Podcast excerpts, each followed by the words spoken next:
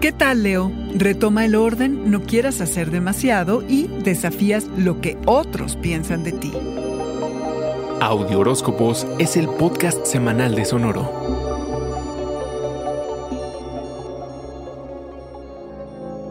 Ordenar tu día a día conviene para el inicio de esta semana y de paso del 2021. Este será un año significativo para ti, Leo. Conseguir lo deseado, salirte con la tuya y que el mundo se entere de lo que eres capaz. Que te atrevas a rugir fuerte. Aunque no tan deprisa, que mientras las cabezas giran a ver qué estás haciendo, las demandas de tu vida personal pueden distraerte de tus planes. Conviene no comprometerte a demasiado, ni en casa ni en la oficina, porque tantas obligaciones pueden llevar al fracaso. Promete poco, León, y entrega lo que se pueda. Son tiempos algo tensos. Ha sido muy largo el encierro y esto ha complicado desde las relaciones hasta cómo haces la vida. Así que se vale ser un poco egoísta estos días. Entrégate a tus rutinas de belleza, masajes, ponte a cocinar, a tomar fotos, a pintar, lo que te apasione. Serás mejor persona y lo más importante, mejor compañía. Y estate listo, que puede llegar la oportunidad de ocupar una posición importante importante e inesperada. Si sientes que no has podido expresar lo que tienes que decir, tus ideas, tu visión, descuida. Nuevos proyectos vienen en camino.